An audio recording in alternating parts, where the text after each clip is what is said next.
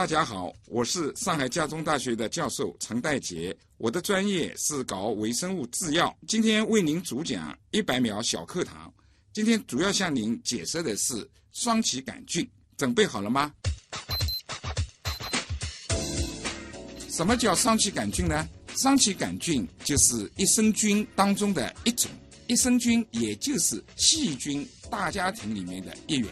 居住在每个人的身体里面，特别是胃肠道里面的细菌的总数，比我们每个人人体所有的细胞要多十倍左右。当然，这个细菌大家庭里面有的是好的，有的是坏的。正常的情况底下，好的细菌和坏的细菌它是达到平衡的，所以呢是相安无事。我们吃得香，睡得早，啊，胃肠道很通畅。那么，如果我们在某种的条件底下，比如说我们吃了不干净的食物，那么这个时候呢，在胃肠道里面这种平衡被打破了，打破的结果是什么呢？好人少了，坏人多了，那么我们就要生病了。那么双歧杆菌它是一种益生菌，所以当我们人体有一些不舒服，特别是胃肠道不舒服的时候，我们要补充。现代的科学的发展和研究发现，就是在健康的老人和婴儿的粪便当中，它双歧杆菌的含量和它的活力，往往比生病的或者是呃年老的它要多得多。所以说呢，我们认识双歧杆菌，然后呢，人类能够利用双歧杆菌，扩大培养双歧杆菌，为我们人类服务。节目准备好了吗？正在将内容进行智能排列。嘉宾的情况呢？正在为您检索嘉宾的特殊喜好。不用那么详细吧？正在为您安装幽默插件。你这是在吐槽吗？正在为您更换全部文字素材。正在删除您的幽默基因，已将节目专业程度调低到百分之三十五。好了好了，马上开始节目吧。正在为您开启极客秀。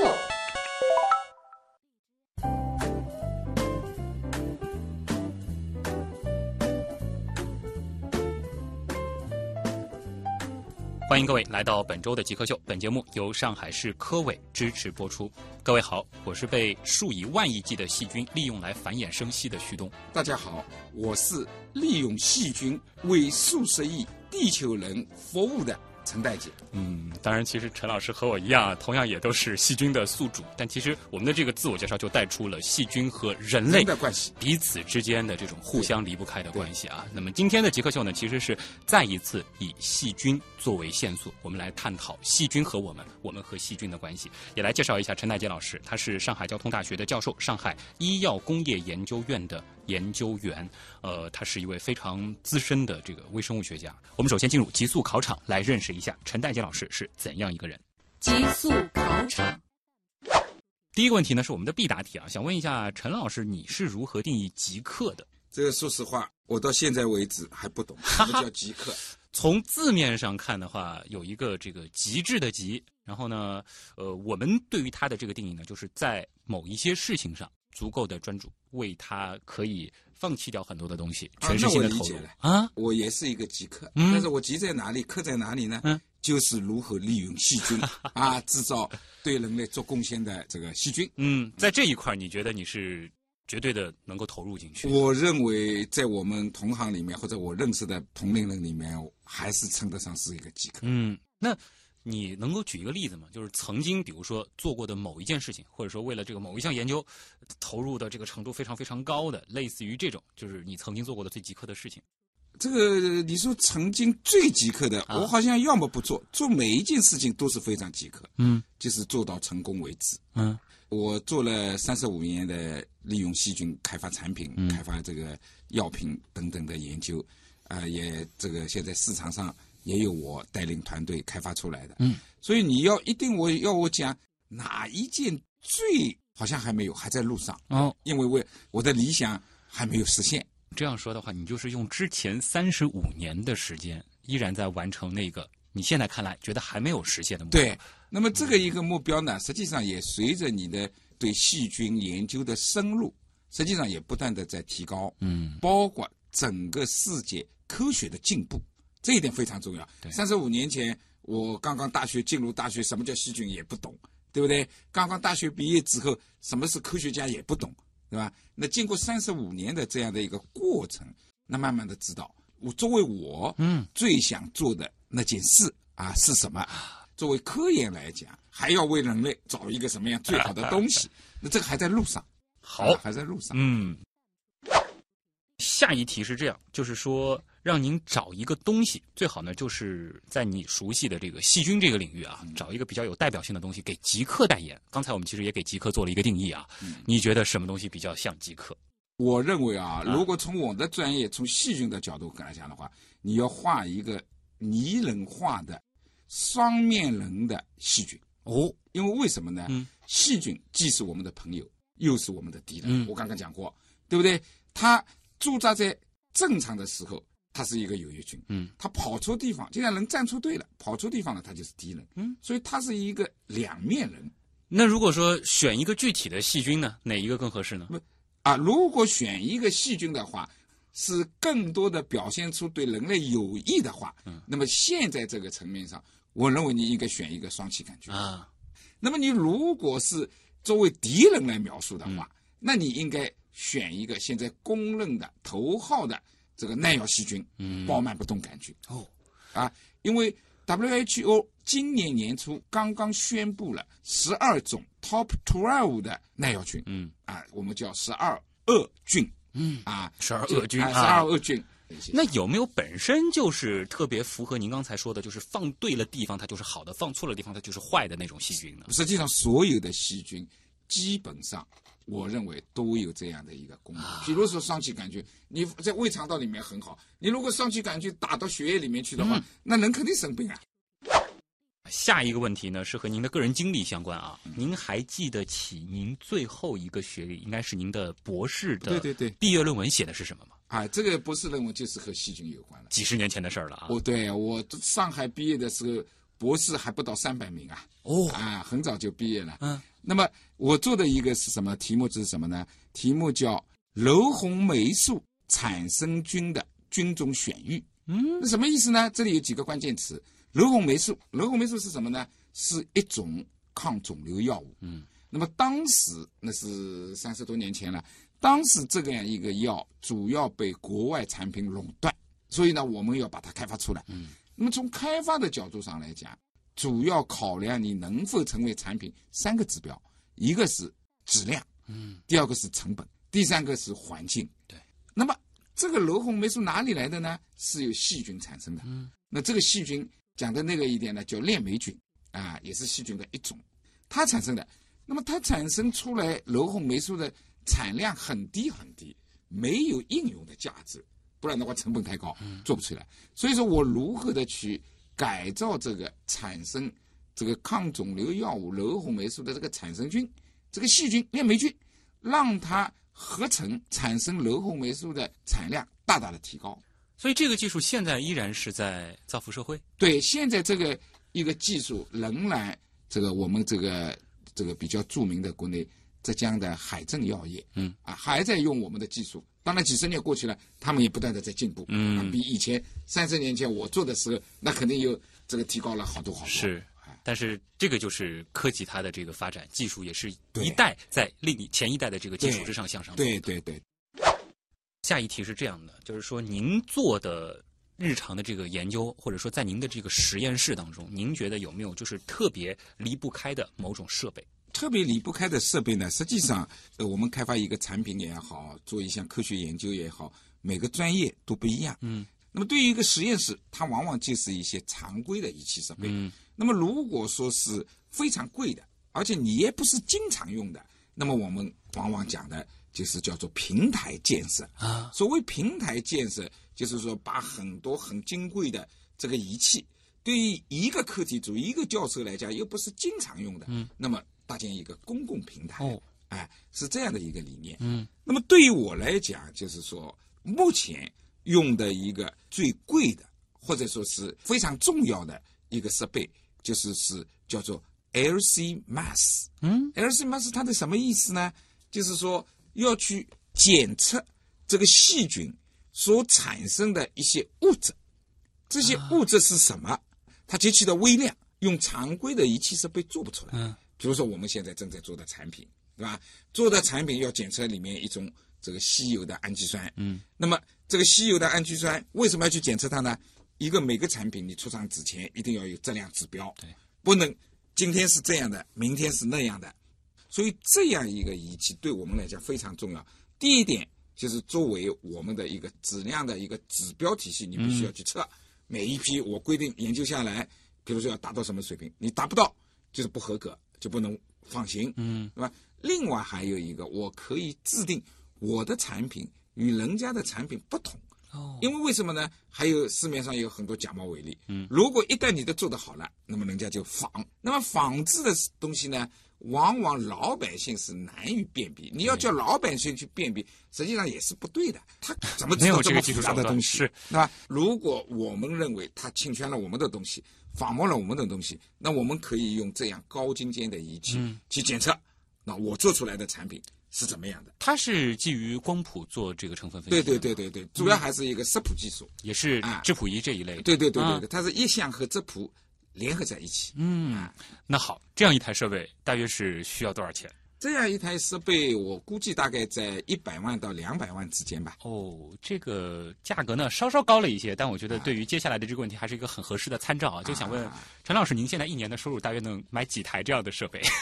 一年买几台，有几年买一台 那差不多几年能买一台呢？啊？呃差不多，我想大概这个这个从低的方面来讲的话，两三年买一台吧。嗯哦从高的角度来讲，大概要五六年买一台吧。其实大家应该还是能够比较快的通过小学的这个乘除法啊啊来折算出这个数字对对对对。对谢谢陈老师的诚实啊。下一题是这样的，就是说，如果可以不考虑其他所有的情况，这个包括了比如说经济情况，包括了家庭情况等等，就是从内心出发，你最想做什么事情？最想做呢，从实验的角度上来讲，实际上我现在也在孜孜不倦的努力。嗯，最想做的一件事，大家知道，现在可能你们从微信里也经常收到超级细菌，嗯对吧？前面一阵子有一个什么埃及细菌，对在前面是伊拉克细菌，在前面是印度新德里细菌，嗯，这些都是超级细菌。什么意思呢？人体被这样的细菌感染之后，很多人就是是致命的，嗯啊，我们叫做耐药菌。对公众科普一点的叫超级细菌。那么怎样去征服超级细菌？全球很多科学家都在研究，那我是其中的之一，对不对？所以说最想做的可能要寻找一种能够征服超级细菌感染的药物。哦，所谓的超级抗生素。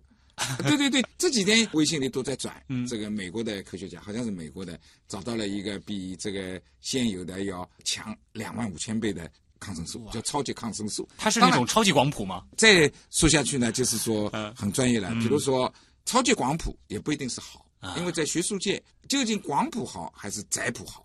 可能广谱有好处，医生用方便。对，但是呢，你感染的某一种，我们要精准的医疗啊，要对症下下药啊。广的其他全杀光了啊。对啊，而且广的也是凡药三分毒啊，对等等的问题。嗯，最后一个问题就是比刚才那个呢，咱们脑洞可以再大一些啊。就是假定我们节目组有一种非常强大的能力，可以帮你实现一个愿望。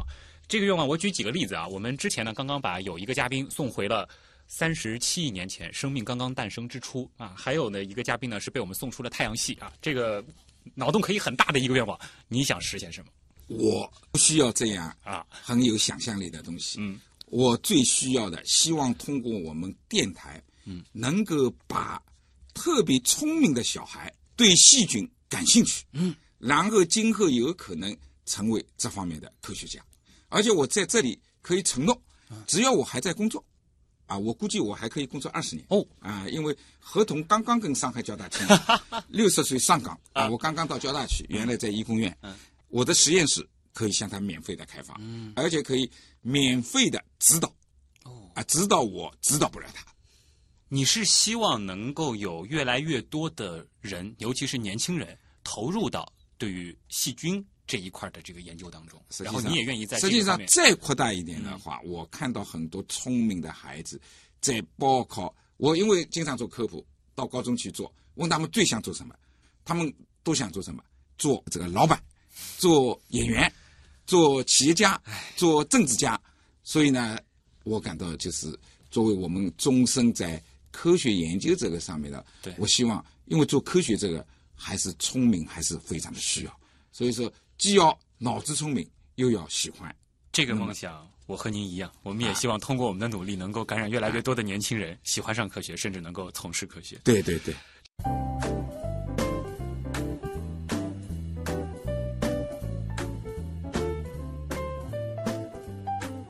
欢迎各位回到极客秀，本节目由上海市科委支持播出。各位好，我是被数以万亿计的细菌利用来繁衍生息的旭东。大家好，我是利用细菌为数十亿地球人服务的陈代杰。嗯，当然，其实陈老师和我一样，同样也都是细菌的宿主。但其实我们的这个自我介绍就带出了细菌和人类的关系，彼此之间的这种互相离不开的关系啊。陈老师，其实您主要做的研究就是利用细菌对来。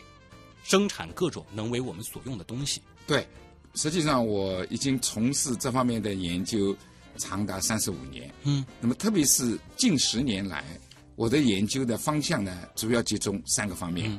首先呢，我们这个利用细菌，特别是益生菌，这个大家都知道。那么益生菌当中一个很重要的代表就是双歧杆菌。嗯，那么双歧杆菌呢，长期的研究这个发现。对我们人类帮助是非常之大。那么我们人体内啊居住了数以万亿计的这个细菌，那么这个细菌里面有好人有坏人啊。那么一般情况下，健康的人来讲，他这个好与坏的细菌是达到一个平衡。对。但是呢，当我们年纪大了，老人碰到的第一个问题就是便秘。嗯。那么实际上很重要的就是随着年龄的增长之后，他。这个益生菌的数量在不断的减少，那么另外就是我们当我们吃了不干净的这个食物之后，那么它就要腹泻、上吐下泻，那么这个就是这个坏的菌在里面兴风作浪。那么我们有的婴儿也曾经常有拉肚子，用了抗生素或者用了抗肿瘤药物，那么这个叫做药物相关的这个腹泻。那么这些原因就是这些药物的。这个毒副作用引起了肠道微生物菌群的失衡，嗯，所以这个时候呢，往往需要补充有益菌，也就是说益生菌。那么我们可能这个家长，呃，刚刚小孩比较小的话，到医院去拉肚子的话，给你喝一个这个妈咪爱啊。那么成年人去看的话，那么我们有呃培菲康啊。那么更多的，我们现在在。超市里面琳琅满目的这个益生菌产品，那么最常见的，比如说酸奶，嗯，实际上酸奶里面的益生菌基本上就是这个保加利亚乳杆菌，嗯，啊，进行这个对牛奶的发酵，那么产生的这个酸奶，那么这个也是在补充益生菌。那么还有就是说做成益生菌的饮料，啊，比如说卖的很好的啊，养乐多，孩子们都喜欢的。那么这个里面也是益生菌兑了一些果汁类的饮料，嗯，所以说呢，这些产品现在呢越来越受到人们的认可和青睐。那么同时呢，随着科学，特别是生命科学的发展，近二十年来，有关肠道微生物，特别是益生菌对人类的疾病和健康的这个理论研究非常的深入，我们不可想象。啊，现在有科学家报道，就是就是你患的自闭症、抑郁症，啊，这些貌似对细菌风嘛不相关的，但是呢，也发现与细菌有关。啊，我们交通大学的呃赵立平教授还发现了肥胖的细菌。所以说呢，这个细菌它有两重性啊，有的是我们的朋友，嗯，有的是我们的敌人，有的呢。既是我们的朋友，又是我们的敌人。也就是说，他站错队、跑错地方的时候，他就成了我们的敌人。如果说我们肠道内的细菌安然无恙的和我们和平相处，但是一旦这个细菌跑到了血液里面，那就是变成白血症。嗯啊，跑到了这个那个尿路里面，那么就是尿路感染，是对吧？那么甚至于现在呃发现啊，有的癌症，比如说。这很多的胃癌，现在发现幽门螺旋杆菌啊所导致的这个癌症的发生，所以我们正常的人每年要做体检，体检之后医生让你吹一口气，或或者呢进行一些有关的检查。那么这个就是要检查你有没有幽门螺旋杆菌。嗯啊，所以说呢，细菌无所不在，微小的精灵，只要我们可以想象到的地方，它都有细菌。是细菌已经在地球上存在了三十五亿年，而人类也不过是几万年的时间。嗯啊，所以说这个微小的生命对我们人类做出了巨大的贡献，嗯尤其是在近代的工业发展过程当中，啊，为我们人类做出了不可替代的贡献。我讲的酸奶啊、乳制品啊，这些仅仅是一小块，我们包括啊，我们用的临床上用的抗生素啊，这个青霉素当然是霉菌产生的，但是其他像链霉素啊、红霉素啊、四环素啊、这个绿霉素啊等等等等的霉素，都是由细菌朋友们产生的。那么细菌现在大家知道，环境保护非常重要。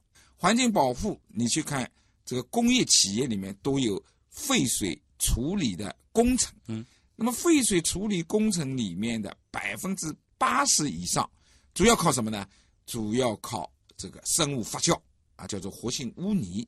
那么活性污泥里面，这个聚集着成千上万个细菌朋友，通过他们大兵团的共同作战，那么把我们在水里面这个有毒的、有害的这些有机物都能够分解成二氧化碳、水和甲烷气体啊，沼气还可以回收利用。嗯另外，我们这个微生物在这个探矿、采油等等方面，都有他们的踪迹和他们的产品。嗯，所以您的研究领域主要探讨的是我们如何去利用微生物。这个不仅仅是说是呃从健康方面，或者说是从对抗疾病方面，它其实说大了，它还有整个对于环境的这个影响。对，这个我的这个专业三十多年的专业呢，主要是如何来利用细菌。嗯实际上我们是开发导向，这些基本的原理有这个搞基础研究的科学家已经阐明了，阐明了基本原理，搞科学和我们搞产品开发实际上是技术，实际上 science and technology 这是完全有有当然有它的共同点，嗯，对不对？但是呢，它的区别也是很大的。那么搞科学的话，只要你这个有兴趣，不管阳性结果、阴性结果，对啊，都是这个有意义的，不是没意义的。嗯但是我们做技术开发、做产品，我一直讲，你做一百个试验，只要有一个试验失败，不符合要求，那就不能成为产品，不能成为一种技术。但是作为科学研究来讲，你做一百个实验，九十九个失败，只要有一个成功，它就有意义。嗯这个，因为我呃一方面做开发研究，那么近十年来也做一些基础研究，那么所以呢，我们经常会听到，就是搞基础研究的一直在问搞应用研究的，他问你，你这个科学意义在哪里？嗯对科学有什么贡献？因为搞开发研究的往往不注重，也不是他们的特长去研究问题背后的规律。对，研究问题背后的规律是科学，但是我研究解决问题方法，这是技术。嗯那么我们搞技术开发的人呢，往往去问这些搞基础理论的人，问他：你发了这么多的这个 SCI 文章，对我们国家、对整个人类是社会经济的进步做出了什么贡献？嗯所以呢，相互在问。实际上，我认为我自己啊，这个技术开发最近又做一些基础研究，啊，据说在我们生命学科每年发表二十五万篇 SCI 论文。嗯那么有的搞开发的人啊，在这里或者不屑一顾，他说：“你二十五万篇文章有什么用呢？百分之九十九都重复不出，对不对？啊，都在浪费，然后，都在钻牛角尖。”那么我认为呢，不是这么一回事。嗯比如说我们搞药物的啊，我们特别搞小分子药物、大分子药物，一年全球也不过只有三十个到五十个新药出现。那么如果我们没有每年二十五万篇科学论文来打基础的话，那哪里来三十到五十个药物？对，所以呢，都重要，就是呢，相互要欣赏。没有基础，嗯就没有技术。但是你只搞基础研究，那也就是科学家自娱自乐，那么也对社会的进步的推动不大。嗯所以呢，我们国家现在有经济实力了，我认为既要加大基础研究，又要推进应用的开发。其实应用它如果产生了一个比较好的经济价值，也可以反哺基础科学，它进一步往前走。那么这个问题呢，实际上是在国家的高层来考虑这个问题，怎么样来调节这个我有了足够的税收，啊，我更好的支支支撑这个基础研究。还有一个基础研究很重要的一点的重点是在哪里呢？这是提升一个国家民族的尊严。科技自信啊，对啊，这个是一个很有意思的思考。呃，其实今天陈大杰老师来呢特别有意思，因为在极客秀当中，我们曾经多次探讨过人类和微生物的关系，而您其实一直以来所做的就是利用微生物来为人类服务。这个的话，其实，在刚才的访谈当中，您也谈到了，就是说我们会研究出很多微生物和人类的这种作用的这个机制。那么您呢，可能会更多的考虑，就是把这种机制转化到一个实际的应用方面。那这个过程，它大致是一个什么样的思路呢？比如说我们搞细菌的，到医院里面去细菌感染，那么为什么有的人一看抗生素一打就好，嗯，有的病人打了再多的抗生素也没用，那么这个我们讲的就是超级细菌，就是耐药菌。那么细菌为什么对抗生素会耐药呢？有几个作用机制，比如说抗生素要去杀死细菌，那么首先要透过细菌的细胞膜，那么好，这个时候耐药的细菌，它细胞膜上面有一个外排的蛋白，叫做 influx pump，就是把你胞内的已经进入细菌细胞内的抗生素会泵出来，啊，另外一个呢，细菌细胞膜的通透性，它这个孔蛋白丢失了，或者孔蛋白突变了，那你这个药物就进不去。对这是就是说第一层，抗生素是进不去，就是进去了把你泵出来。第二种呢，就是你抗生素进去了，进去了之后呢，细菌会产生一种酶，这种酶把你进去的抗生素破坏掉，破坏掉了之后你就没活性了。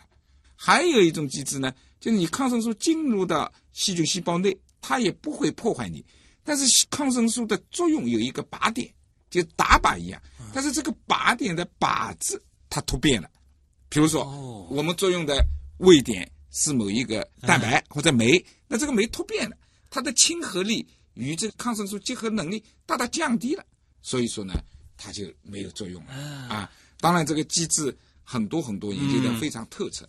那么我们怎样利用细菌的耐药机制来发现新的抗菌药物啊？这个是利用它的耐药机制对啊。那这个我目前近十年不到一点来，主要在做这方面的工作。我们讲的是什么呢？这叫基于解除细菌耐药武装的抗菌增效剂的发现。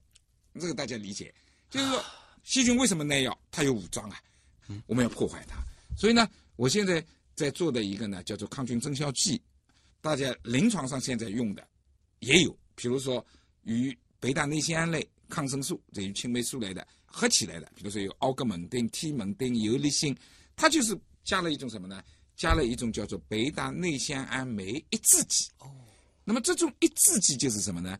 如果这种酶抑制剂不加，那么你这个贝塔内酰胺抗生素进到胞内细菌细胞内，那么这个酶就要把这个抗生素破坏掉。嗯，那我现在加入了酶抑制剂，酶抑制剂进去之后，这个抑制剂跟酶结合，这个酶就失去功能了，它的耐药武装就破坏掉了。啊，啊，就是这个道理。那么我们现在在做的也是这个工作。那么我们只要这个模型设计好，啊，比如说你原来空白的细菌，你加上你的抗生素，不足以使它杀死它，嗯，抑制它。然后我要去找的这个化合物库，啊，我分别的去筛选，嗯这个东西扎进去了之后，使这个细菌变得敏感了，那你原来的剂量就能够杀死它了。啊，那我找到这个化合物可能是解除了它的耐药物脏，那么究竟解除的是哪一种耐药物脏？这个慢慢的再研究。哦，这个是可能很多普通公众对于抗生素研发或者说是新药研发一直以来可能没有想到的一个点，就是我们一直以为我们要应付细菌它的这个自己的这种武装升级，可能我们就得去找新武器，我们可能会去想是不是再设计一个新的这种分子这样的这个抗生素去攻击这个细菌。但事实上，其实我们可以另外一种思路，就是我们在做一些东西去卸下它的武装，让原有的这些抗生素依然能够发挥作用。对，实际上你讲的前面讲的，嗯，还是一个新的抗菌药物研发的一个主流。嗯，你细菌耐药吗？对，那我去研究更强大的子弹，嗯，把你摧毁掉，是对吧？这还是一个主流。包括这个主流，比如说这么一个结构，我们的药物化学家他就知道，哦，你耐药的武装是破坏了这个结构的哪一部分，嗯所以我就没用了。他就是去做化学修饰，对把这个结构保护起来，对不对？但是呢，它的耐药武装还在。嗯那么我们课题组近几年来做的呢，不是这个，抗生素还是老的，对，对吧？你原来进去要被这个耐药武装破坏掉，那我专门去找一种化合物，嗯能够去卸除它的耐药武装，那不是变成敏感了吗？是所以也叫明化剂。最近刚刚我在和交大的同事一起申请个项目，嗯，是什么呢？它是国家“十三五”重大新药创制专项里面的一个子课题，是什么呢？要用中药来替代抗生素，因为抗生素用的越多，就是说耐药也越快，那个对人类的其他的影响也很多。但是中药来源的这些化合物，往往抗菌的能力是很弱的，嗯，你肯定比不上青霉素、链霉素这么多抗生素。但是我们要去寻找它有没有去卸除、破坏细菌的耐药武装。嗯，那么这个也叫做耐药敏化剂。原来你是耐药的，我现在使它这个敏感了。嗯，那么你原来的抗生素就有作用。诶，那脑洞再大一点儿，我在想，因为我们一直在说这个耐药菌嘛，对那有没有可能这个再会出现这种耐耐药敏化剂的细菌呢？这肯定会有啊，肯定会有。但是呢，有两点比较好，嗯，就是说卸除细菌武装的这个敏化剂，往往产生耐药的可能性，要比你直接去杀死细菌的抗菌药物要少得多。为什么呢？这个就是一个普遍的规律：皮球拍得越重，弹得越高。道高一尺，魔高一丈。因为现有所有的抗菌药物是针对要把你细菌杀死，你杀死它，细菌为了进化，它要躲避，它要反抗，所以说呢，它产生耐药就快。是但是我找到一个抗菌增效剂，也叫耐药敏化剂的话，我不影响你的生成和发展。所以从这样的一个观点来看，也确实临床上应用来看，它产生耐药的这个频率和速度要慢得多。嗯，所以这是近年来学术界和工业界一个开发新的抗菌药物的重要的方向太。棒了，这的确是一个全新的思路。也不是全新。实际上，这个第一个抗菌敏化剂，实际上在上世纪七十年代中已经发现，到上世纪八十年代就开始大量的应用。嗯，但是呢，当时的耐药情况没发展这么快，对所以呢，它往往用一种更快的，我去制备更强大的武器，嗯摧毁武器为主要的研究方向。是但是近十年来，你光靠这样的一个发现还不够，因为细菌这个产生耐药的很多，是所以呢，就我们重新，当然，另外是随着这个基础研究的进步，对对很多耐药的机制的探索和阐明，所以呢，重新这一块新药发现新抗菌药物的方法又得到了重视。是这样子的话，也会使得我们已经储备了的那么多种的针对各种各样细菌的抗生素，它可能又有新的用武之地了。延长它的寿命，是，使它的宝刀重新嗯发挥它的作用。所以以后越来越多的抗生素可能就会它会搭配着这种敏化剂来使用。对对对对对，你理解的很到位。啊，太有意思了！这里是正在播出当中的极客秀。今天做客我们节目的极客陈大杰老师呢，是上海交通大学的教授，也是上海医药工业研究院的研究员，他是一名微生物学家。我们进入问题来了，问题来了问。题来了，问题来了，第一个问题呢，来自网友张自武啊，他问的这个问题我觉得挺有意思的。他说，我们说喝开水啊，这个烧水，它主要呢是为了杀菌。他说，那么水开之后，细菌的尸体是不是还在水里？另外，是不是所有的细菌在一百几十度以上的这个温度当中都能被杀灭呢？啊，这个问题我来解释一下啊。呃，首先，呃，喝的开水是从自来水来的。那么自来水是有严格标准的，一个重要的标准就是大肠杆菌的含量，嗯，对不对？你每一升里面不能超过多少。那么我们知道，一个大肠杆菌有多大，里面有多重，那是极其微乎之微的。所以说，你把它烧开之后，那么肯定是杀死的。杀死之后呢，它还在里面，不错。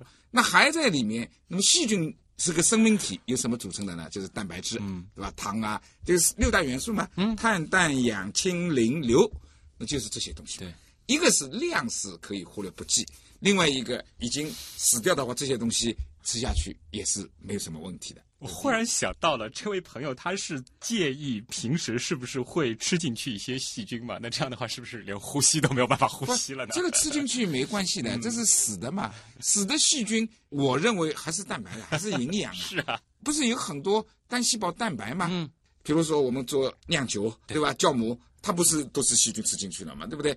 这个是绝对不用担心的。对对生活当中绝对不可能做到纯粹的无菌，更何况如果你真的处在一个无菌的环境当中，你自己也没法对啊，你怎么能无菌呢？那么第二个问题，他说一百度以上烧了之后，是不是还杀不死的细菌有没有？有，这个呢往往是芽孢，啊芽孢杆菌。嗯，那么为什么呢？芽孢是一种，一个是一种菌，本身就是产芽孢的芽孢杆菌。那么另外很多细菌在休眠的状态底下，它慢慢的就是会这个形成芽孢，芽孢之后呢，它有耐热、嗯耐辐射等等的抗性。所以在这种情况底下，很有可能一百度你烧几分钟烧不死。嗯所以我们在做那个生产的时候啊，特别是在做那个细菌发酵的时候啊，为了绝对的无菌啊，我们是要加压的，一般是一个大气压，然后这个时候温度是一百二十一分钟。嗯，那么这样的情况底下要保持三十分钟，那么这个就是把芽孢也杀死了，啊表示绝对的无菌。但是还有一种，比如说我们现在常见的巴氏的消毒法，嗯我们的牛奶，新鲜的牛奶就经过巴氏的消毒法。巴氏的消毒法是什么意思？它是中温，大概五五六十度左右。那这个时候把一些营养体的细菌都杀灭了，那么基本上对人体也没有什么问题了。嗯啊，就是说要做到真正意义上的这个无菌，对那就得需要您前面说的那个了，一个大嗯气压底下一百二十一度，要三十分钟。哎，我忽然想到了这个医院当中的那个消毒房啊，呃，因为那不是消毒房我们一般叫灭菌锅，不叫消毒。消毒的概念和灭菌不一样。对，灭菌就是说灭菌锅就是讲了，就是把所有的微生物都杀死了，这个叫灭菌。消毒就是把病原微生物杀死了，这叫消毒，所以不一样。无菌术它要达到的就是这个灭灭菌菌的这个水准啊，。对，嗯无菌的话就要灭菌。下一题，这个和医学关系也比较大啊，清唱团的问题，就是说青霉素的历史意义是什么？为什么它被认为是抗生素的始祖呢？这个青霉素呢是霉菌产生的，它叫青霉，青霉嘛，就是由碘青霉首先产生的，所以叫青霉素。当然，它是微生物的一个家庭，和细菌应该讲是兄弟姐妹关系啊，这样的一个关系。那么，青霉素的发现开创了人类用化学药物去治疗细菌感染的这个历史，所以说我们认为它具有划时代的意义。啊，这是第一。第二就是说，青霉素的发现使人类了解了细菌、微生物之间有拮抗作用。这个青霉素发现的过程，弗莱明是一个细菌学家，他是做金黄色葡萄球菌的。他正好是一个周末，把这个培养的一个仪器放在水斗里面，没有冲洗掉。过了几天来一看，在这个一个细菌的平民上面污染了一颗霉菌，而在这个霉菌的旁边，细菌不生长了。这是叫做一种拮抗。那么就是说，后来美国科学家就是这个沃克斯曼，就是利用这样的一个结识的一种原理，然后系统的去建立了筛选的模型。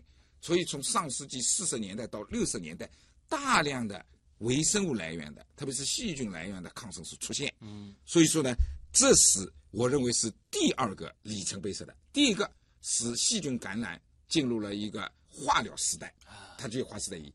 第二个就是说，它使人们认识到细菌能够产生一些拮抗细菌的物质，嗯，所以说能够系统的从细菌代谢产物当中去发现抗菌药物。嗯，这是第二个里程碑。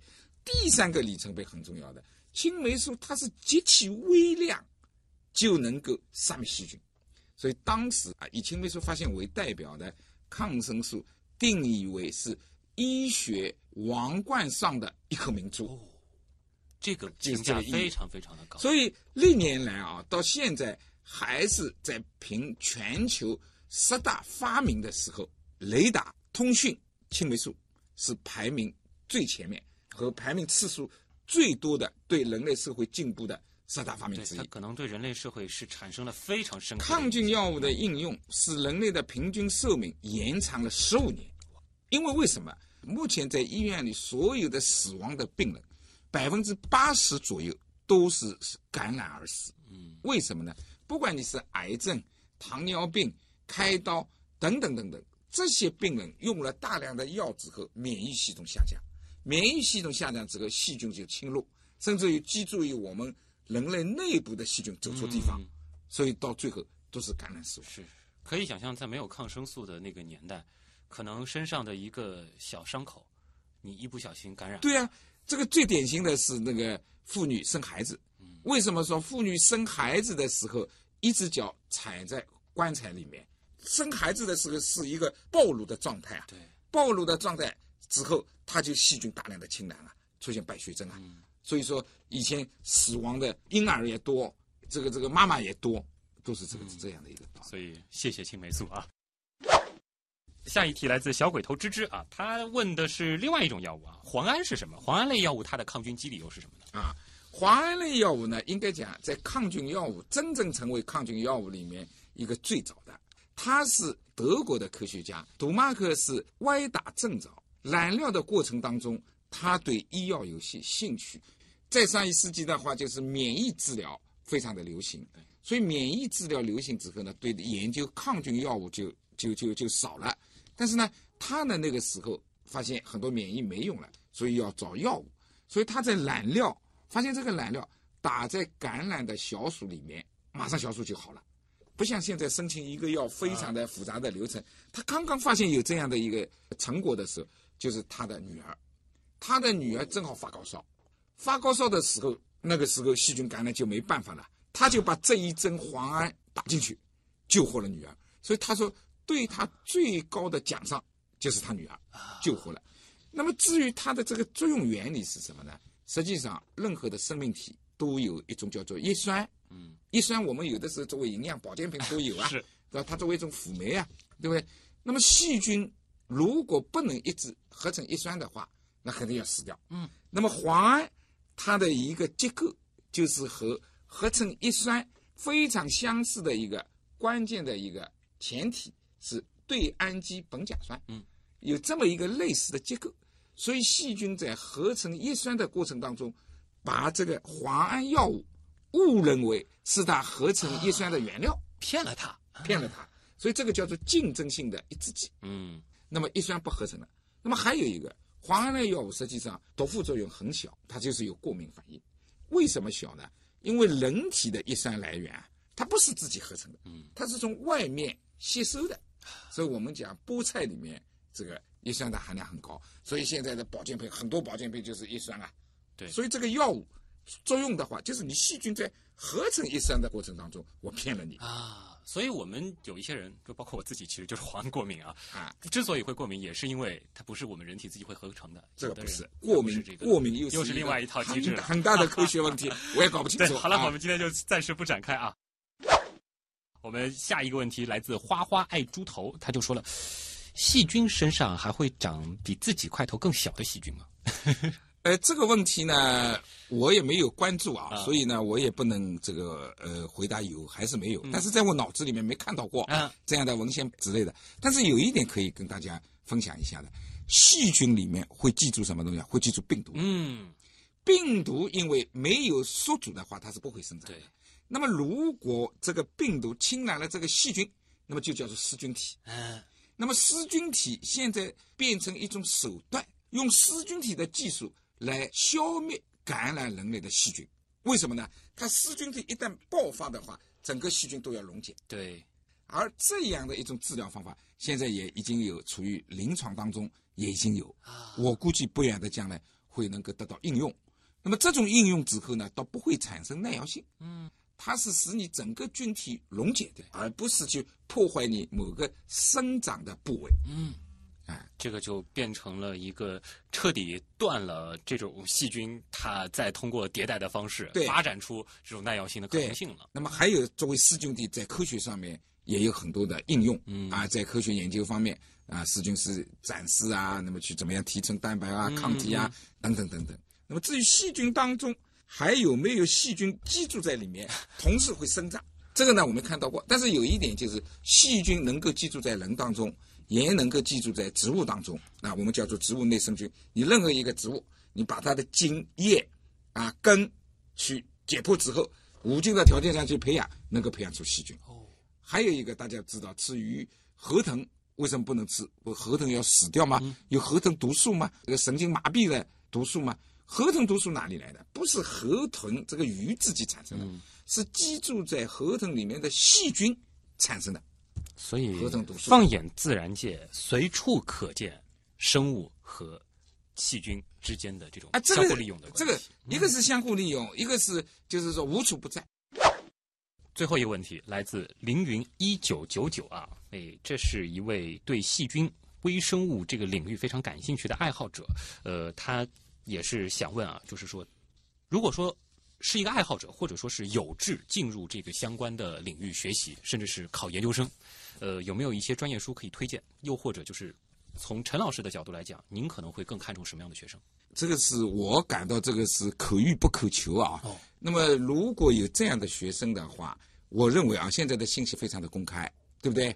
你实际上从百度也好，从什么网上也好，你去查一下相关领域的这些科学家，或者是那个做科研的，稍微做得好一点的，实际上上面都有名的。你像去你查一下我的百度的话，那也成千上万条，嗯对不对？